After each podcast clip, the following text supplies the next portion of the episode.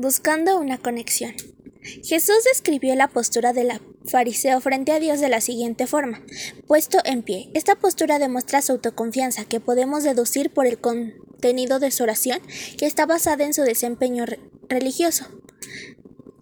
Ayuno dos veces por semana. En la mente de un fariseo, Dios era el guardián del libro santo para para agradarle, uno debía seguir la ley al pie de la letra. El desempeño era primero, y como resultado venía la relación con Dios. Para un fariseo, el amor de Dios se mide por sus logros personales en cuanto a la religión.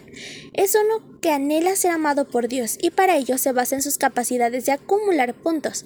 Por esa razón busca minimizar lo más posible sus errores, pues ellos son el sinónimo del rechazo de Dios. En contraposición, hacer lo correcto es igual a ser amado y aceptado.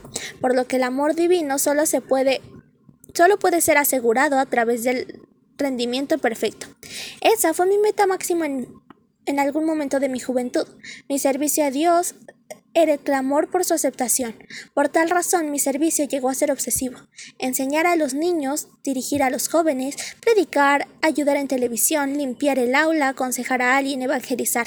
Todo obedecía a una necesidad de amor. Trataba de ser el buen agente en mi escuela, siempre leyendo la Biblia y vigilando mi conducta y testimonio. Quería ser el ejemplo de mis amigos en la iglesia e impresionar a mis líderes y a Dios.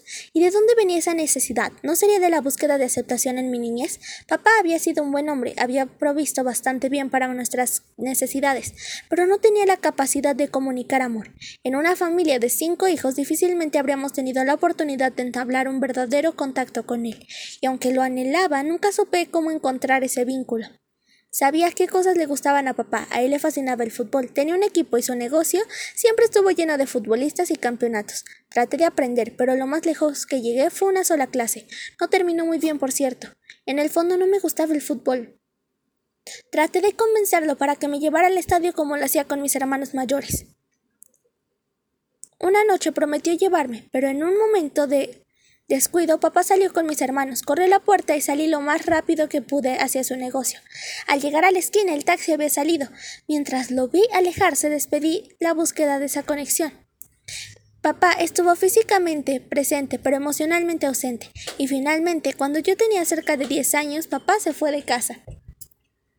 El fariseo busca esa conexión con Dios, pero no es capaz de hallarla. Su imagen de Dios está tan distorsionada que provoca una terrible inseguridad en su fe. Cualquiera que siga el camino del fariseo vivirá bajo en los altibajos de una fe basada en el rendimiento personal. Por lo tanto, tendrá que lidiar con la realidad de no poder alcanzar a Dios, pero con el argumento de creer que lo logrará a través de la impecable conducta.